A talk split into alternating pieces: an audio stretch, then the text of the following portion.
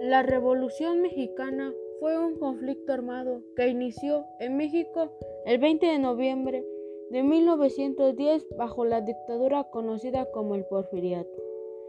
Pasan los años, su recuerdo está en la historia de Zapata que a su México dejó. Fue un general muy decidido y valiente, su grandeza Descansa general, reposa grandes logros. Por tus hazañas de oro mi México te amó.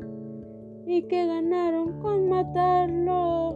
Si su grandeza era de él y con él se la llevó. Año de 1919.